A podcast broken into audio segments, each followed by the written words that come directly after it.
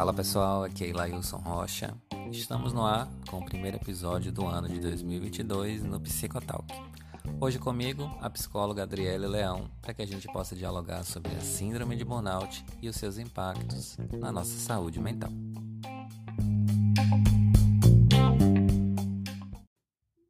Sejam todos muito bem-vindos. Hoje estamos gravando à distância em decorrência e respeitando os atuais protocolos mundiais de saúde.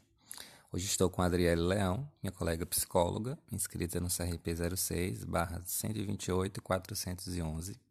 Adriele, que é graduada pela Universidade Cruzeiro do Sul desde 2015, com formação em na terapia cognitivo-comportamental e transtorno de ansiedade pelo Hospital das Clínicas da Faculdade de Medicina da Universidade de São Paulo psicóloga clínica e atualmente também pós-graduando em psicologia do trânsito.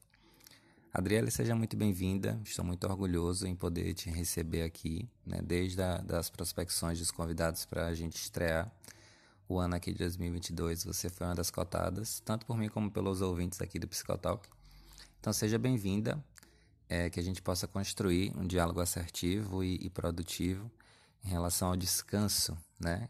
que é tão importante, falando do gênero branco também, na saúde mental aí voltada para o trabalho. A casa é toda sua, tá? Olá, Ilailson. Primeiramente, gostaria de agradecer, né, pelo convite, pela apresentação e dizer, né, que estou muito feliz aí pelo convite e poder iniciar, né, esse bate-papo nesse esse primeiro bate-papo aí do ano, né? Falando de um assunto tão importante dentro do Janeiro Branco, né? Que é o mês da conscientização da saúde mental, que é muito importante falar sobre um pouco sobre a saúde mental. E falando, né, sobre saúde mental, o que podemos então entender sobre saúde mental. Segundo então a Organização Mundial da Saúde, é, não existe né, uma, uma definição oficial do que seja saúde mental. É, mas é como uma pessoa se relaciona, como uma pessoa reage né, às exigências, aí, desafios, mudanças da própria vida dela, como ela lida com suas ideias, suas emoções. Então, enfim, ter saúde mental é estar bem né, consigo mesmo e com os outros, aceitar as exigências da vida saber lidar, né, com as nossas emoções e também com aquelas tão meio desagradáveis, né, que às vezes a gente quer lidar apenas com as emoções legais, agradáveis, né, e as outras, né, às vezes não conseguimos lidar com as emoções desagradáveis, mas também que faz parte aí da nossa vida, né? E reconhecer também as nossas limitações, nossos limites e buscar aí ajuda quando necessário, que é o mais importante, né? E como a nossa saúde mental se aplica no ambiente de trabalho. A gente vai estar falando aí sobre a doença do trabalho, considerado, né, a síndrome de burnout, e como ela se aplica à nossa saúde mental, né? E é também definida pela Organização Mundial da Saúde, que é um bem-estar em que o indivíduo está ciente das suas próprias habilidades. Então a pessoa sabe ali das suas próprias habilidades, que ela está fazendo, né? E que ela pode enfrentar também tensões normais da vida, né? Pode e também pode trabalhar aí de forma produtiva e frutífera, né? E é capaz aí para poder cumprir, é, contribuir aí para a empresa, né? Onde ela está inserida ou de forma autônoma também, né? Que tem um trabalhador que trabalha aí de forma autônoma. Então, Ilailson, sabemos que hoje em dia o mercado de trabalho, né, está cada vez mais competitivo e com isso tem um acúmulo da produtividade tem o, acúmulo das pressões que só aumentam, né? E manter uma carreira estável hoje é muitas vezes sinônimo, até sinônimo, né, de estresse, o alto índice de estresse, ansiedade, depressão e outros tipos até aí de sofrimentos mentais, né? Tornando a saúde mental no ambiente de trabalho ainda mais importante. Então, na falta de uma prevenção e recursos, né, para desenvolver, a pessoa até pode desenvolver uma síndrome de burnout, né? Em falta de uma prevenção ou recursos aí no ambiente de trabalho. E a síndrome de burnout, né, que está sendo muito falada, muito comentada, ainda mais depois aí do começo da pandemia em 2020. Estamos ouvindo falar muito sobre síndrome de burnout. Então vamos entender então né, um pouquinho sobre ela, como ela se apresenta, é, seus sintomas, o tratamento. Vamos aprender um pouquinho agora né, sobre isso. E para começar, né, vamos entender então o que é síndrome, né? Então, síndromes são sinais e sintomas, né, que a gente observa em vários processos patológicos, que seja patológico, doenças, né, que se observa em vários tipos de doença. Então, são sinais e sintomas que se observa, o que significa síndrome, né? E segundo a Organização Mundial da Saúde, né, ela informou que foi definida, né, síndrome de burnout como estresse crônico de trabalho. Então, ela é uma doença do trabalho. E a doença será, né, considerada um problema né, de saúde mental, ou seja, né, um quadro de saúde mental, um quadro psicológico. E a, essa nova classificação né, de doença do trabalho passou, começou a valer mesmo, né? Agora no dia 1 de janeiro de 2022. E olha que interessante, Lailson. Segundo uma pesquisa realizada, o Brasil é o segundo país com alto índice de estresse com elevação em 2020, com mais de 576 mil casos. Olha como o povo brasileiro tem um alto índice, alto índice de estresse, né? Um pouco estressado. E aumentou ainda com elevação em 2020, ou seja, aí depois da pandemia que a gente pode ver, né? Então, o que vem a ser, né, síndrome de burnout? O como se classifica? Como é sua principal característica? Então, a síndrome de burnout é o estado de tensão emocional e estresse crônico provocado por condições de trabalho.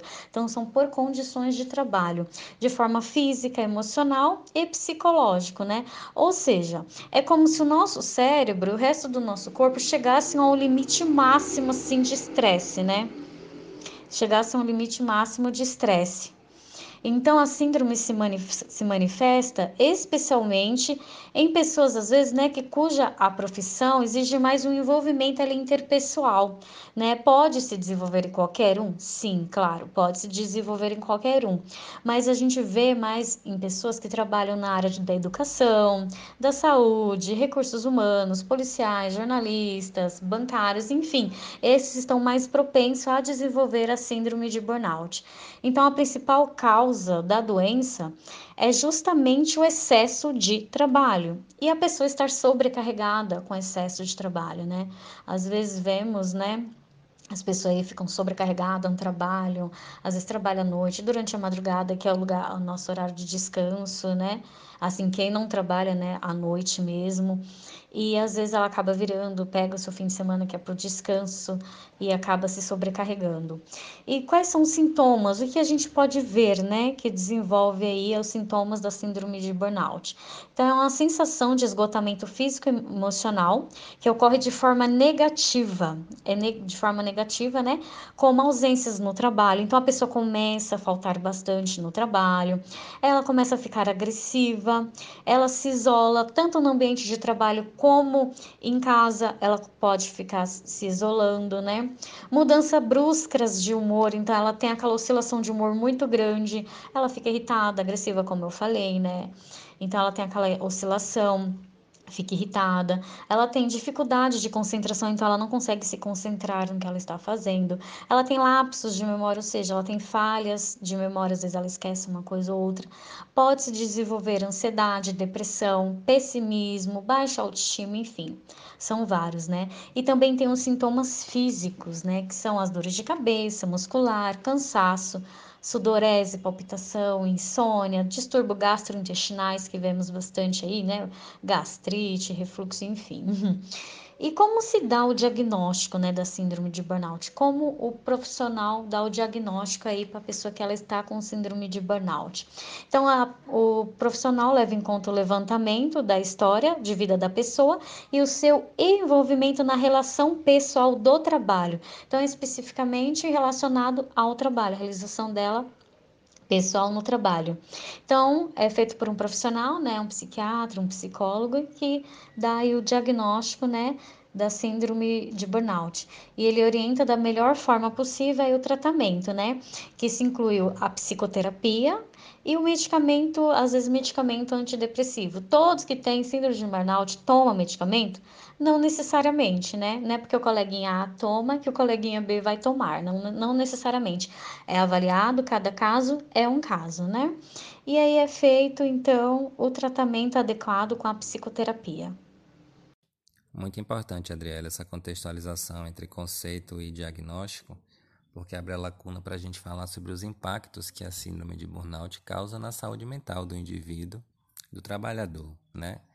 E aí, por conta da pandemia né, e da Covid-19, as questões relacionadas à saúde mental no trabalho, inclusive no remoto, né, têm se tornado cada vez mais frequentes, sem mencionar ainda a glamorização que a gente tem de uma vida ocupada demais. Hoje parece que estar ocupado demais é um sentido de produtividade e que isso realmente é o caminho que a gente tem que seguir, né? E a partir de então, né, considerado pela Organização Mundial de Saúde como um fenômeno ocupacional, a partir das novas leituras do CID-11, esse estresse crônico associado ao local de trabalho ou ao trabalho, né, propriamente dito, ele traz impactos para a vida do trabalhador, porque isso vai, vem somado é, e vem somando, na verdade, né, sempre a eliminação dos limites entre a vida pessoal e profissional desse trabalhador o que vem dificultando inclusive as pessoas conseguir se desligar das coisas de fato e separar a sua vida pessoal e a sua vida profissional, né? E aí como é que vive alguém que não tem esse limite ou que parou de reconhecer esses limites, parou de saber qual era a hora exata de se desligar e de não mais trabalhar, né? É, dedicar todo um tempo ao trabalho, a quantidade de tempo em que se trabalha, pode ser visto como sinônimo de produtividade nessa sociedade que, que cobra o tempo inteiro, né? É, de comprometimento, de melhorias de resultados, enfim. É, mas alguém que não tem descanso, né? O aumento nas horas trabalhadas, a falta de descanso, é, vem causando aí, inclusive, sentimentos de solidão entre essas pessoas, né? A falta de suporte por parte das empresas aos quais trabalham também é, é bem observado. E esse desencadeamento né, de, desses sentimentos, ele vem trazendo para a gente essa sensação de exaustão. A falta de energia, o sentimento de negativismo, é, a distância em relação ao trabalho, a sensação de ineficácia, a falta de realização. É, coisas que você também já falou em relação aos sintomas, né? E uma vida embasada e pautada nisso é, faz que a gente reflita um pouco sobre esse autocuidado que a gente tem com a gente, mas também principalmente com a nossa vida afetiva no, no campo da gente mesmo, né? no que tange ali a nossa responsabilidade para com a gente. Porque imagine uma pessoa que vive com exaustão emocional, a sensação permanente de cansaço, né? a insônia, dificuldade de concentração, os lapsos de memória, tensão muscular. É inclusive importante falar que saúde mental é um conglomerado do que esteja envolvido. E aí, para que a gente tenha uma saúde mental de qualidade, a gente precisa ter acesso à, à saúde física é, bem elaborada, à alimentação saudável, a prática de exercícios, o campo afetivo, o campo, o campo comportamental, cognitivo. Tudo está aí junto no, no que se refere a ter uma saúde mental e tudo colabora para isso, né? Então, a pessoa que vive com tensão muscular, com dores crônicas, com irritabilidade exagerada, por exemplo, pessimismo, apatia, baixa autoestima, sensação de culpa, incapacidade de relaxar e achar que quando relaxar está errado, né, está fazendo algo errado, é, são, são possibilidades de que esse indivíduo ele fique mais suscetível, inclusive a infecções oportunistas, em virtude da queda no sistema imunológico, por exemplo justamente pelo excesso de hormônios do estresse, né? Então, esses impactos, quando a gente fala do que impacta na saúde mental, a gente está falando da vida desse indivíduo por um todo, por completo. E é importante que se fale sobre o diagnóstico para que as pessoas, inclusive, possam reconhecer as suas emoções, né? Já que não dá para que a gente mesmo faça o nosso diagnóstico sem a ajuda profissional, sem o diagnóstico mesmo profissional, né? Para que as pessoas, inclusive, possam reconhecer as suas emoções. Hoje muito se fala é, da síndrome de uma forma mais assídua, justamente por esses desencadeamentos da Covid, né? do home office e afins. É, e isso vem possibilitando que as pessoas mesmo façam o seu diagnóstico. Ah, estou sentindo cansaço hoje por estar trabalhando em casa, então eu estou com burnout. E não é assim, né? Eu acho que as pessoas, é, nesse ponto a gente está falando de um diagnóstico e da síndrome propriamente dita, Mas eu acho que também é uma oportunidade das pessoas reverem e passarem a olhar mais os seus sentimentos sem um olhar patológico da coisa. Porque a gente pode reconhecer que a gente está indo por um lugar ou por um caminho que não seja tão, tão saudável, sem necessariamente a gente precisar já ter desencadeado a síndrome. Eu acho que é, dá para a gente reconhecer caminhos que a gente tome, atitudes que a gente leve, até rotinas que a gente tenha, sem a gente precisar estar propriamente com a síndrome, né? Então, esse olhar não patológico sobre si mesmo também é importante nesse ponto, nesse, no que tange, né? A esses impactos que a gente está conversando aqui hoje, né? Verdade, Lailson. É fundamental mesmo, né? A pessoa é, a importância, né, da pessoa reconhecer aí suas emoções, igual eu comentei, né, tantas emoções agradáveis quanto aquelas desagra meio desagradáveis, né, que a gente às vezes não gosta de lidar, mas é muito importante, né, a pessoa entender as suas emoções. Perfeito. E dando continuidade, é, vamos falar sobre a qualidade de vida aí no trabalho, a importância da qualidade de vida no trabalho. Olha, Ilailson, quando falamos né, de qualidade de vida no trabalho e a sua importância, né? Podemos ver que atualmente já existe né, algumas empresas que estão se preocupando né, com a saúde mental aí do seu colaborador. É, ela está oferecendo apoio psicológico. Já dá para ver algumas empresas que oferecem apoio psicológico, né? com psicólogos é, para seus colaboradores, ali tanto na hora da contratação ou para a pessoa efetivada, que já está efetivada na empresa, né? E está dentro dos benefícios da própria empresa. Isso é muito importante ver as empresas se preocupando e em qualquer trabalho, né, existe uma certa pressão, né? Existe uma certa pressão para concluir as metas, meta do mês, tanto dentro de uma empresa, no mundo corporativo, também de forma autônoma. Às vezes a, a pessoa, né, quer bater aquela meta do mês e acaba tendo aquela pressão muito grande. Porém, voltando para a empresa, porém, se as empresas prezar mais para a qualidade e não necessariamente para a quantidade de tarefas que a pessoa tem que concluir, essa pressão, né, será substituída por ações inteligentes, né, para manter o colaborador mais satisfeito, motivado e alinhado ali com as expectativas do emprego, né? Então, a importância, às vezes, da empresa ver que a qualidade é mais importante ali que a quantidade que a pessoa precisa produzir, né?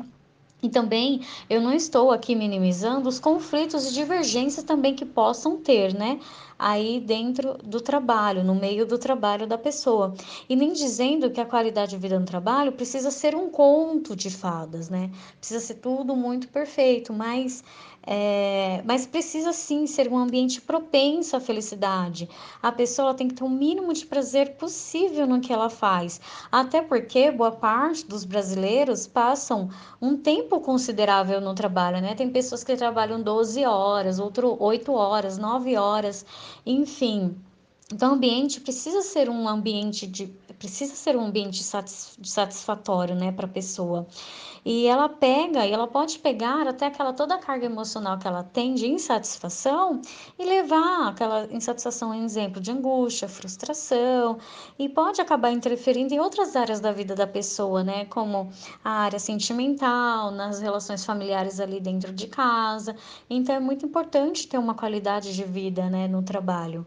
E também quando falamos dessa importância, a gente também não está falando, não necessariamente que a, a empresa precisa instalar, né, uma mesa de sinuca, colocar poltronas, não é isso que é qualidade, né, que a gente está falando aqui de qualidade de vida no trabalho. Precisa instalar jogos, estender horário de café, horário de almoço, isso é bacana, muito bacana para o colaborador.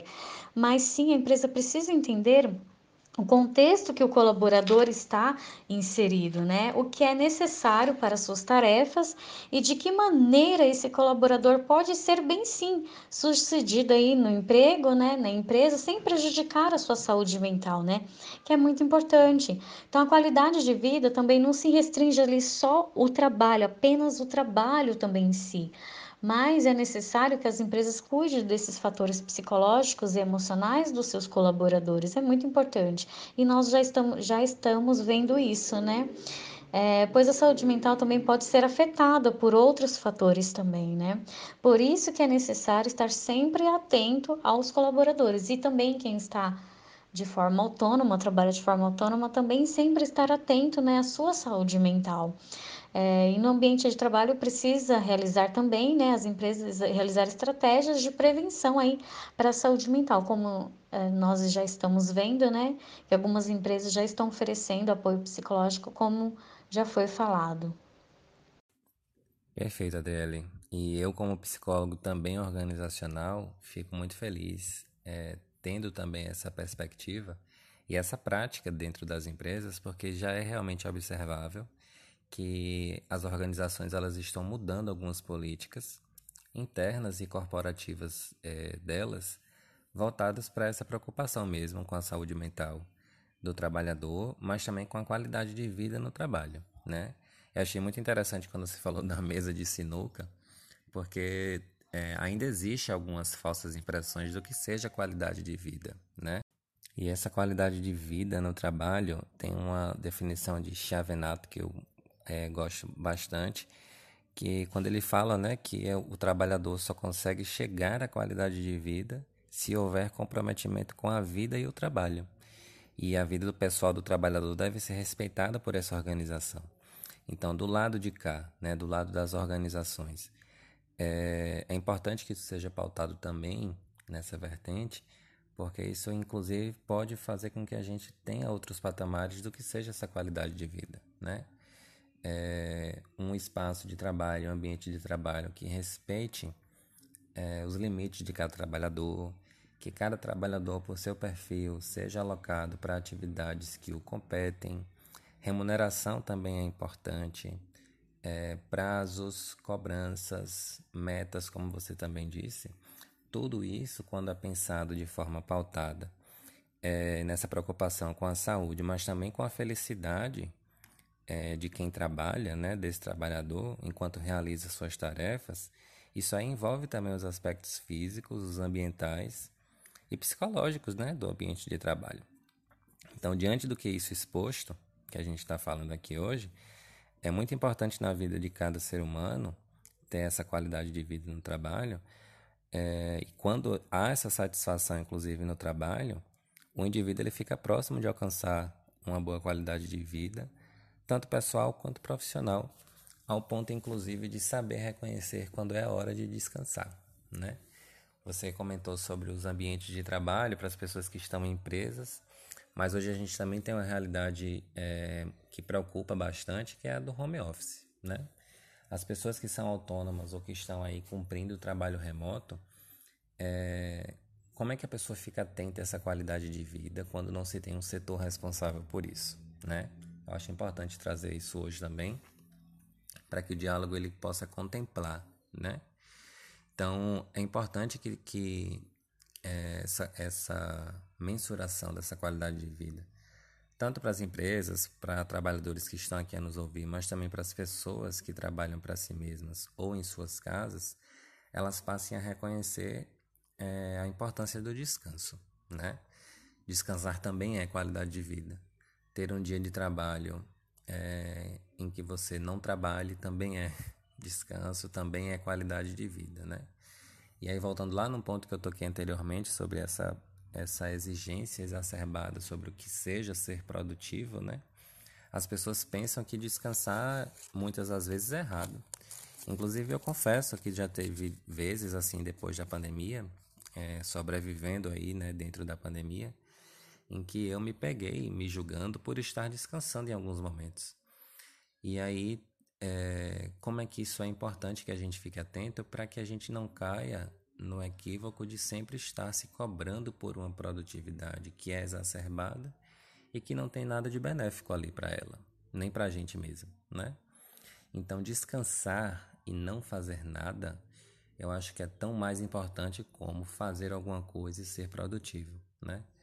O fato de saber desligar, o fato de saber descansar, de saber repousar, é, de ter momentos de lazer, de você fazer coisas que você gosta, é, de ter tempo para si, eu acho que é muito importante, porque senão a gente começa a se perguntar: a gente está tendo tempo para a gente ou a gente está ficando com o tempo que sobra para a gente, né? É, e uma pessoa e um indivíduo que ele não tem, como a gente já vem conversando, né? Acesso a lazer, acesso a outras questões de vida, né? O campo afetivo, o campo, o campo profissional, é, alinhado a isso, é uma pessoa que vai ter a sua saúde mental comprometida, né? Porque a gente está falando não somente de aspectos é, mentais, como também sociais. E é importante falar para as pessoas que estão aqui a nos ouvir, né, que a síndrome de burnout ela é exclusiva e voltada ao trabalho.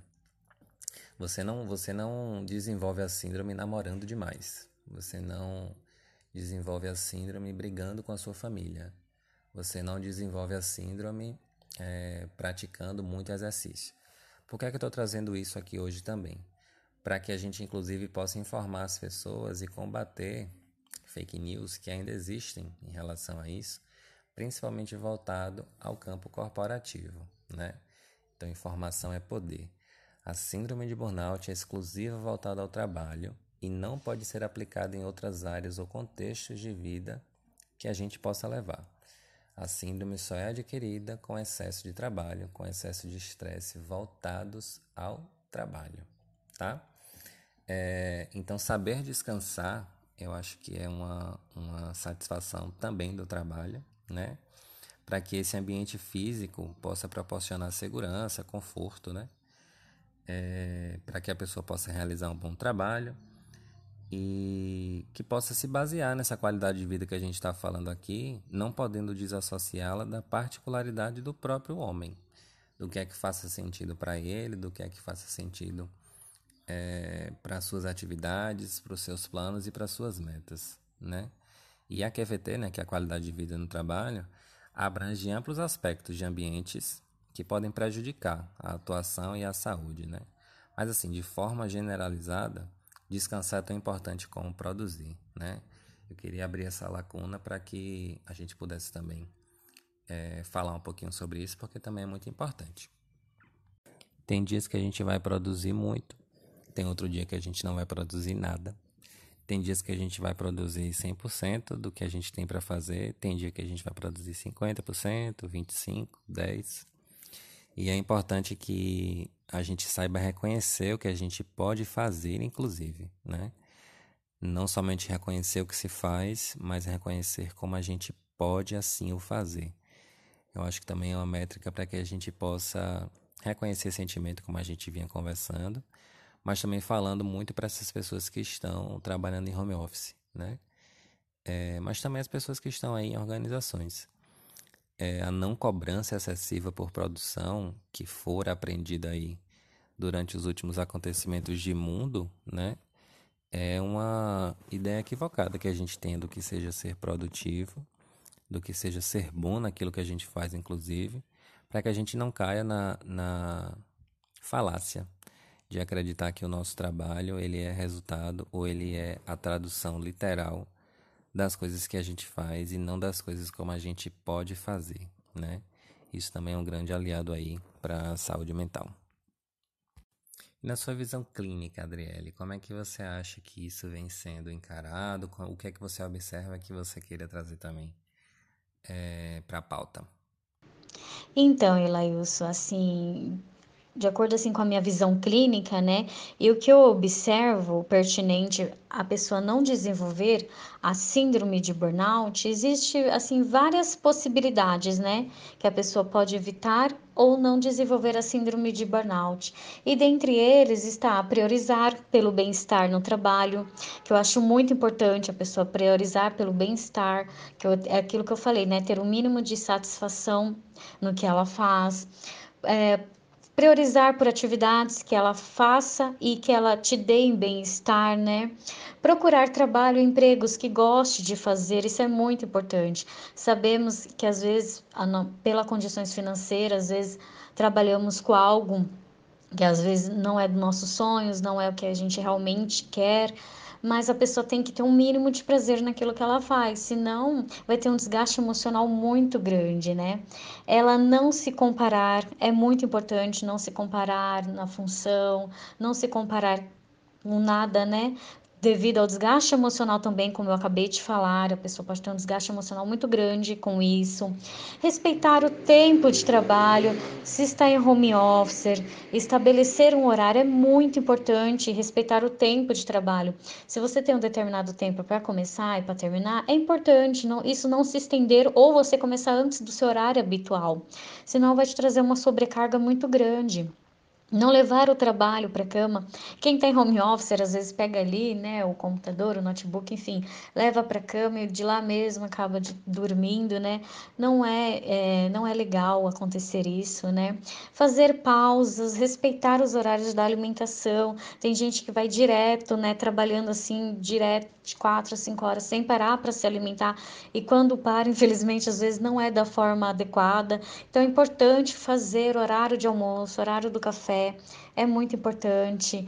Não se sobrecarregar, tem gente que acaba se sobrecarregando, o chefe pede, né, para fazer algumas coisas e a pessoa ali vai aceitando e vai acumulando e vai acumulando e ela acaba se sobrecarregando. Então, não se sobrecarregar quem trabalha de forma autônoma também, né?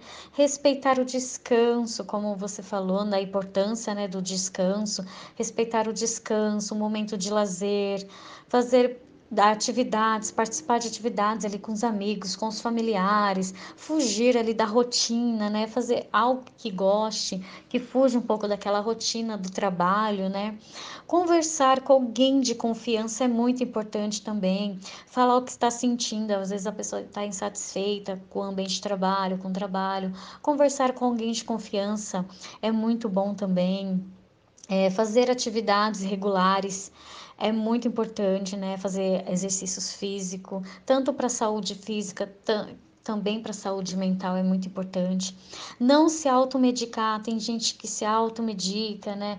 Toma é, relaxante, toma acalmante, é, acaba tomando algo energético, né? Para ficar acordada até tarde, para poder trabalhar. Então é importante também, às vezes, não se automedicar, né? É, procurar um profissional, falar com um profissional é importante, né? E avaliar as suas condições de trabalho, se essas condições de trabalho estão interferindo na sua qualidade de vida, te prejudicando, prejudicando a sua saúde mental. Então, sempre avaliar ali, né, sua qualidade de vida no trabalho. E por fim, o que é mais recomendável, assim, e prevenir mesmo a síndrome de burnout, como você comentou, é o descanso descansar de forma adequada e ter uma boa noite de sono. Uma boa noite de sono é muito importante. Então é também fundamental aí, né, também para manter o equilíbrio ali no trabalho, no lazer, na vida social, enfim, todas as áreas da nossa vida. O descanso para mim assim é o primordial, né? Perfeito, Adriele. E tem uma uma vertente que eu também queria falar, né? que é para as pessoas que já sofrem com o burnout. Eu acho que podem ter pessoas aqui que estão a nos ouvir que já podem estar, né, com a síndrome desenvolvida, e tem pessoas que podem conhecer outras pessoas que já tenham a síndrome. Eu acho que essa, esse movimento também tem que partir muito, não somente para as pessoas que não querem desenvolver, mas para as pessoas que também conhecem quem tenha, né? Eu acho que como ajudar alguém que sofre com burnout também deve entrar na pauta, porque isso também faz parte do que seja saúde mental, né? E eu acho que a primeira coisa a evitar, é, se você conhece alguém que tem a síndrome, é evitar falar sobre assuntos de trabalho, né? Afinal, a pessoa já está sobrecarregada, né? Então, pergunta sobre emprego, tarefas ou coisas deste tipo não vai ser de nada útil e de nada benéfico, né, para essa pessoa é, optar por assuntos leves, descontraídos, que possa ajudar essa pessoa a manter o foco distante de chateações né, que trazem estresse e frustração, além de, de ideal, é também uma responsabilidade né, para essas pessoas que conhecem é, outras pessoas que tenham aí a síndrome. Também é recomendado né, optar por atividades leves, passeios ao ar livre, assistir um filme de comédia, ou qualquer que seja o gênero que a pessoa goste, porque inclusive eu fico feliz assistindo filmes de terror. Então não existe uma fórmula, mas existem métricas para isso, né? Importante mais uma vez sempre fazer o que faça sentido para a gente. Passear com o cachorro, aquelas pessoas que tenham aí os seus pets, né? Tudo aquilo que ajude a pessoa a se distrair, né? E nessa prevenção de trata e tratamento também, aprender a lidar com o estresse no trabalho e buscar o aprimoramento dessa inteligência emocional é importante para o crescimento pessoal e profissional de todos nós, né? Então, tem a priorização de tarefas que pode ajudar, né? Sempre priorizar as tarefas ali do que é importante do urgente e separar o que é urgente do importante, né? O foco é a concentração, aprender a se concentrar em contemplar uma determinada tarefa, sem se preocupar com a próxima, sem você ter terminado a atual, né? Isso é muito ser ladrão de tempo. É, dizer não sem culpa, eu acho que é um dos mais importantes, né? No geral, as pessoas que se sobrecarregam no trabalho, ou é por não reconhecerem seus próprios limites, ou por não respeitá-los, é, não conseguindo dizer não, né? E o não ajuda a identificar as nossas necessidades e os nossos sentimentos também, não embasado no que as pessoas ao nosso redor acreditem, mas mais uma vez no que faça sentido para a gente mesmo, né? A prática do autocuidado são essas atividades simples, né, que eu mencionei agora há pouco e prazerosas, que devem fazer parte da rotina para garantir qualidade de vida e equilíbrio, e a ajuda psicológica, né? No geral, a pessoa que sofre com burnout é, acredita que precisa lidar com suas emoções sozinhas, que precisa dar conta de tudo e que ainda, né, infelizmente, o sentido e o significado de pedir ajuda ainda no imaginário coletivo da grande maioria das pessoas é sinal de fracasso, né? Acontece que quanto mais ela se sobrecarrega, mais severo se torna o quadro. Então, ter um apoio psicológico é fundamental, né? seja na psicoterapia presencial online, no aconselhamento psicológico, na terapia breve, né? São diversas as opções que as pessoas podem ter. É, eu acho que por fim, eu acho que para a gente fechar com chave de ouro, né? É importante que a gente tenha sempre assim com um lembrete de cabeceira de cama que a síndrome de burnout não é cansaço. Não banalizar a situação é também uma forma de autocuidado com a nossa saúde mental né? Trabalhar o nosso autoconhecimento, entender que os erros fazem parte da vida e que mesmo errando a gente tem que procurar não se cobrar tanto, né? Para que a gente possa ter essa estabilização é, de sentido de vida, é, mas também de trabalho. Já que a gente passa a maioria do nosso tempo e da nossa vida no trabalho, que seja um tempo digno, proveitoso e respeitoso com quem a gente é e com as coisas que a gente acredita, né? E aí, Adriela, eu quero te agradecer bastante por você ter aceitado mais uma vez o convite de estar com a gente aqui hoje, abrindo o ano de 2022 no Psicotalk, falando de um tema tão rico, tão importante tão atual, né? E me proporcionando, inclusive, ter esse encontro com a psicologia clínica e organizacional, que são as minhas duas áreas de trabalho, aqui ao seu lado, que é tão representativa, que é tão importante aí e potente dentro da psicologia. Mais uma vez, muito obrigado, tá? Eu que agradeço, Elailson, pelo convite, né? E aí, dentro do Gênero Branco, falar de um assunto tão importante, né? Que é a síndrome de burnout. Agradeço demais por estar aqui no podcast, no Psicotalk, é, neste mês e falar desse assunto tão importante, né? E um lembrete aí para todos os ouvintes, né? Descansem, cuide da saúde mental, que é tão importante aí para nossas vidas. Obrigado mesmo, viu? Sigamos sempre juntos, afinal, saúde mental sim, síndrome de burnout não, né? para vocês que queiram conhecer e acompanhar o trabalho da Adriele, o Instagram da mesma está disponível na descrição deste episódio. Muito obrigado pela audiência, pela confiança e pelo carinho. E a gente se encontra em mais um episódio do Psicotal, que é a partir das próximas semanas, aqui na sua plataforma preferida de áudio. Um grande abraço e até lá!